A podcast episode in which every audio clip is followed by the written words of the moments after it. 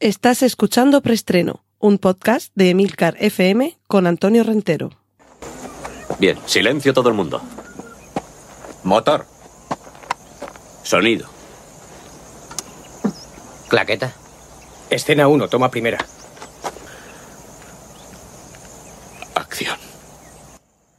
Bienvenidos una semana más a Preestreno, el podcast de la red de Milcar FM, donde cada semana repasamos las últimas noticias del cine y las series de televisión.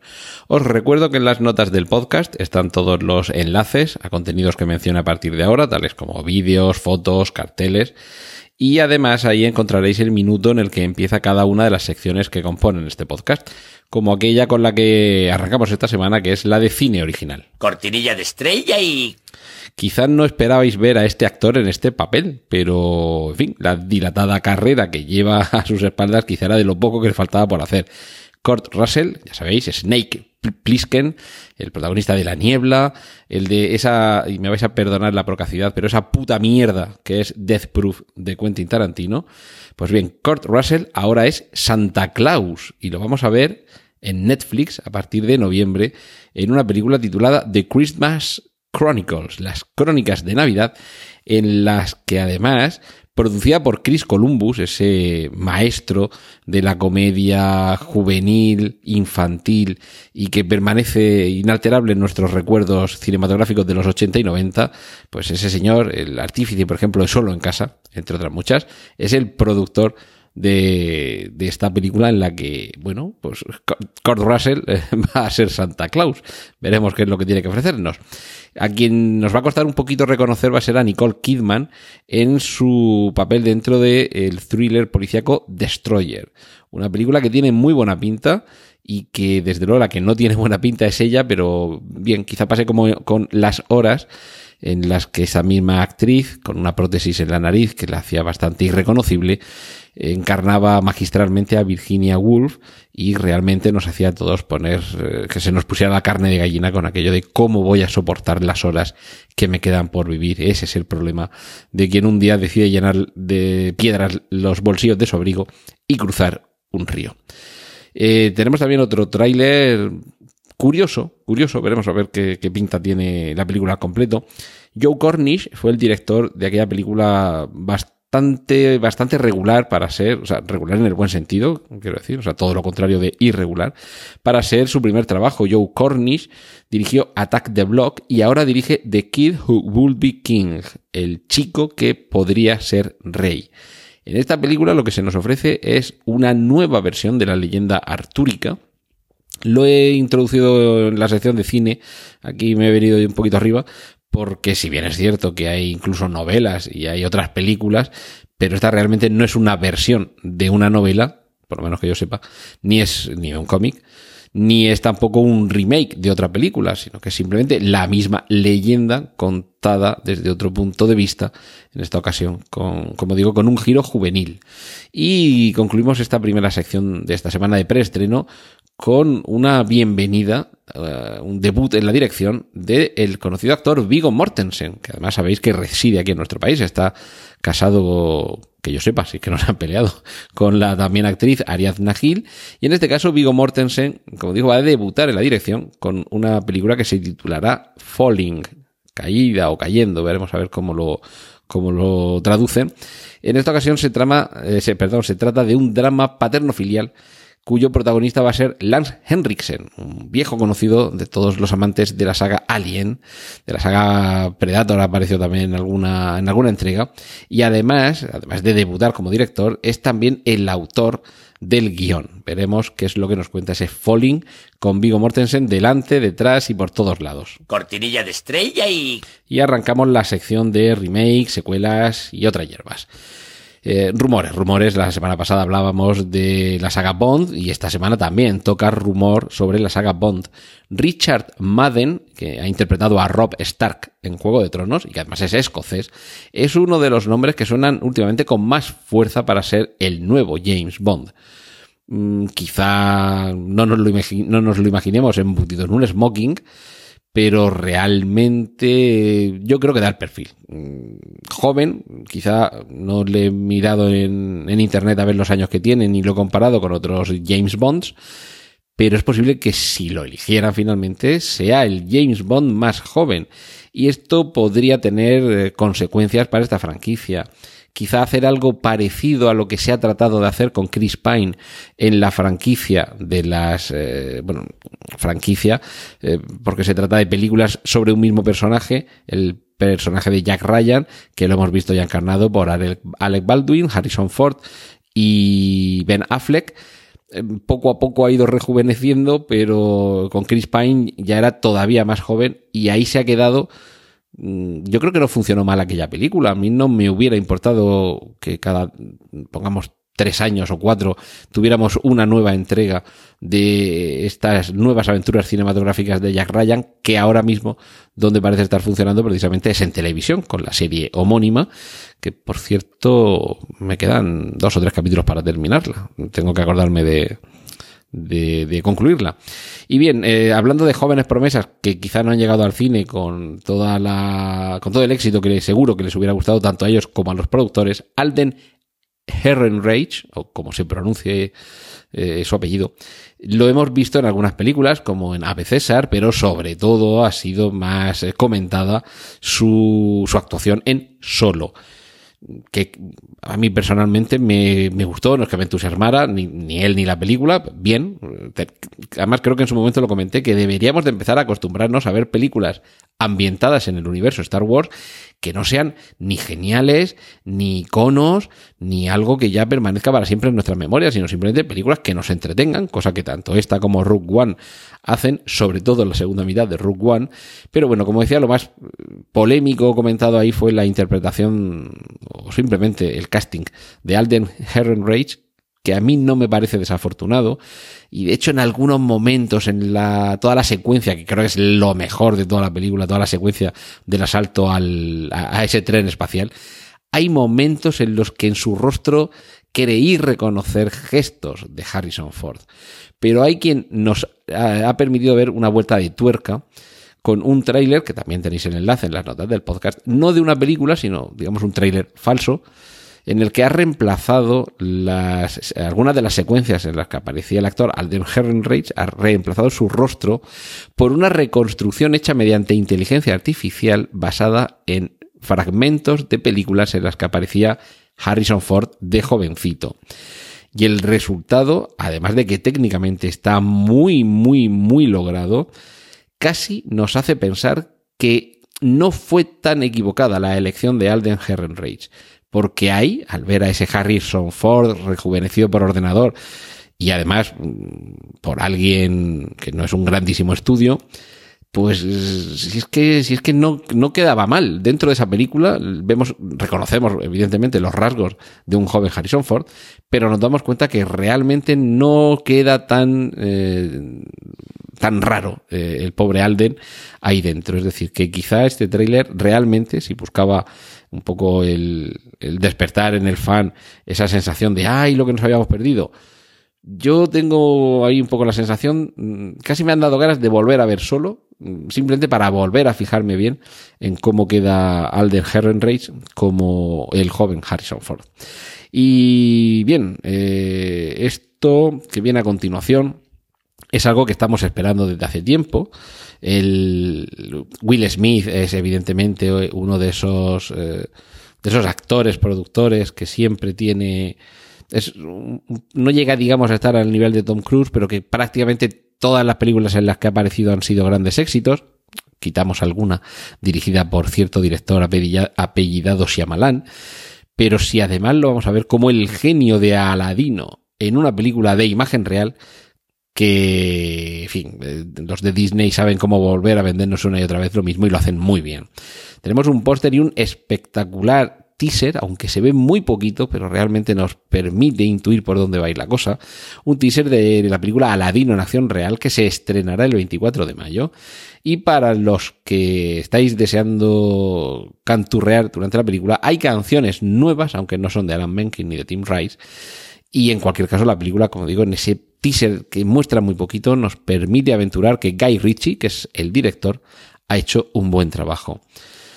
Eh, otros que regresan son el matrimonio Warren, regresan para Annabelle 3, que dentro de la franquicia de, de Conjuring, Expediente Warren, ha cobrado fuerza este personaje. Primero fue Annabelle Creation, hace poco nos ha llegado La Monja, y ahora con Annabelle 3 no sabemos si concluirá o continuará la franquicia. Eh, perdón, la trilogía se va a quedar ahí o, o va a ampliarse la franquicia con, eh, con esta terrorífica muñeca pero a mí me da la sensación de que ya en esta tercera entrega descubriremos cómo el matrimonio Warren acudió al rescate de la familia que estaba aterrorizada por esa, por esa muñeca. Y quien vuelve a tener imagen real es Scooby-Doo y Tom y Jerry también se lanzan a lo de tener su propia película en imagen real. En imagen real imaginamos que será el entorno y la interacción con algunos actores, porque seguro que el personaje de Scooby-Doo, tanto él como lo, los personajes de Tom y Jerry, sí que estarán hechos por ordenador. Y finalizo esta sección con la noticia, con el tráiler que da nombre, que da título a preestreno esta semana. Tráiler de Glass, la película con la que Shyamalan vamos a decir que cierra la trilogía y, y, si no la cierra pues será un capítulo más en una tetralogía, pentalogía, lo que él quiera. Glass es la tercera parte de las aventuras de esos personajes que hemos conocido con El Protegido y con Múltiple. Ese tráiler sin duda os va a dejar con ganas de que llegue ya el día del estreno de la próxima película de Shyamalan. Cortinilla de estrella y... Y las series esta semana realmente no he visto demasiadas noticias que merecieran la pena. Y de hecho, sí, por no dejar la sección vacía, eh, se me ha ocurrido, eh, porque tiene sus fans, sus fanses. La serie Grimm, basada en los, los monstruos, las criaturas, los personajes de esos cuentos de los hermanos Grimm, ha tenido un éxito quizá inesperado hasta para la propia productora y cadena de televisión y aunque concluyó, ahora va a continuar gracias a un spin-off, es decir, que todos aquellos que echabais en falta lo que esta serie os proporcionó, cualquiera que fuera la cosa que os llegó a vuestro corazoncito tras verla, vais a tener una nueva oportunidad de enriqueceros con todo lo que proviene de los hermanos Grimm, como digo, con un spin-off y esta ha sido la noticia esta semana de series. Cortinilla de estrella y... Así que entramos directamente con los cómics. Esta semana, esta sección sí que, que viene un poquito más cargadita, así que vamos a tratar de ir rápido para, para agilizar un poquito preestreno. estreno nuevo traje de Spider-Man que podemos distinguir en un vídeo que eh, se ha grabado por parte de algún viandante o espectador del rodaje de Lejos de casa, que es la siguiente película del Trepamuros. Continúa las aventuras con, con el mismo personaje, con los mismos actores de Homecoming y también esta película ya podemos decir que ha concluido su rodaje, es decir, ahora queda la fase de postproducción y en unos meses, yo creo que esta estaba prevista para abril o mayo del año que viene. En fin, yo creo que para antes del verano del año que viene veremos eh, esta nueva entrega.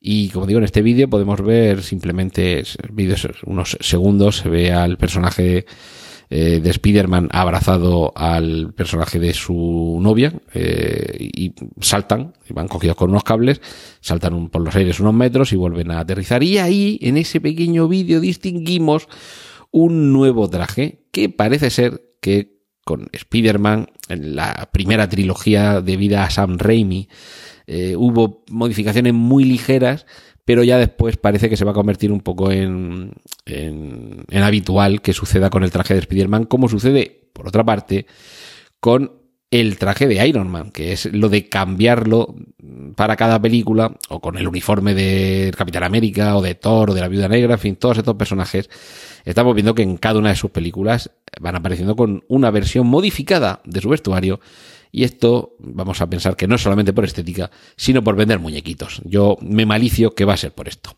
Y seguimos un poco con, con el universo Marvel, porque es posible que Thanos no sea el villano de Vengadores 4 es posible que haya un malo aún más malo. ¿Quién? Pues buena pregunta. No haré spoiler porque esto no es facilitar información que ya esté contrastada y que suponga reventar algo que aparece en la película. Pero podemos elucubrar que si uno de los títulos que se rumorea que va a tener eh, la cuarta parte de Vengadores, que es Annihilation, aniquilación, pues hay quien dice que, ¿y si el malo es Annihilus, que es uno de los malos de los 4F, Y si esto además supone el punto de engarce con el universo Marvel que todavía no podemos contemplar dentro del MCU, el Marvel Cinematic Universe, porque sus derechos pertenecían a Fox, y aquí incluimos tanto la Patrulla X, o los X-Men, como los Cuatro Fantásticos, pues la respuesta el verano que viene, la tendremos en nuestras pantallas. Lo que sí que vamos a tener más pronto es el regreso de Herschel, que es uno de los personajes de la serie, bueno, y de los cómics, de Walking Dead, que, que, regresa, regresa de Walking Dead. No sabemos si es un, flashback, un sueño, pero hay una fotografía de, de, este actor en medio del rodaje bueno, caracterizado como el personaje de Herschel. La serie que sí que se termina ya, por desgracia, es Gotham, que con su quinta temporada se va a despedir por todo lo alto. Tenemos un tráiler que nos hace que nos roamos las uñas hasta el tuétano del hueso de la falange, porque, porque tiene una pinta fantástica. De hecho, mejor que algunas de las pelis de Batman, evidentemente no las de Nolan, pero sí, eh, bueno, vosotros ya sabéis a las que me refiero, las que salía Batman con, con pezoncillos, pues esto de Gotham temporada 5 parece que va a tener mucha mejor pinta. No tiene una pinta especialmente espectacular, pero bueno, vamos satisfaciendo ahí nuestra curiosidad con las nuevas fotos que hay del rodaje de El Joker, la película en la que es Joaquín Phoenix quien interpreta al, al malo malísimo de las historias del detective, que es como se refiere normalmente Joker a, Batman, le llama así en los cómics, el detective. No nos alejamos de la órbita de, Ciudad Gótica porque está en marcha Pennyworth, un spin-off sobre la vida del joven Alfred mientras trabajaba en el Londres de los años 60 para Thomas Wayne. Precisamente es Alfred Pennyworth, el, mayordomo de, de Bruce Wayne, uno de los personajes que se ha consolidado con más fuerza en esta serie de Gotham. Y quizá esa sea la razón por la que se vaya a llevar a cabo esta, esta nueva serie, este spin-off, uno más sobre el, el, hombre murciélago, en este caso sobre un personaje de su entorno. Y además en sus, en sus años mozos, porque Alfred siempre lo hemos identificado con un señor mayor, con bigote, y, y que casi es una lástima tenerlo ahí trabajando y haciéndole la cama y el desayuno a Bruce Wayne, que te ha hecho un mozo al vete pero ya en Gotham lo hemos visto más jovencico y además con una pinta eh, fabulosa que nos ha hecho interesarnos mucho por la evolución de ese personaje y claro, quizá este sea el mal de los, de los tiempos, como esa famosa trilogía de precuelas que nos enseñó cómo era Anakin Skywalker de niño y que quizá no fue una idea tan buena como sonaba en la cabeza de George Lucas vamos a concederle el beneficio de la duda a esta serie, Pennyworth, hasta que la podamos ver. Por cierto, eh, producción británica. ¿eh? Esto se va a rodar en, Inglaterra, porque como digo, va a estar ambientado en el Londres de los años 60. Y concluimos las adaptaciones de cómics. Eh, esta, bueno, se me ha descolgado un poco del universo Marvel. Habrá película en solitario de la Viuda Negra. Esto es una magnífica noticia porque además será Scarlett Johansson quien interprete a la viuda negra. ¿Qué más se puede pedir? Se podría pedir que en lugar de una película fuera una trilogía. Pero en fin, crucemos los dedos.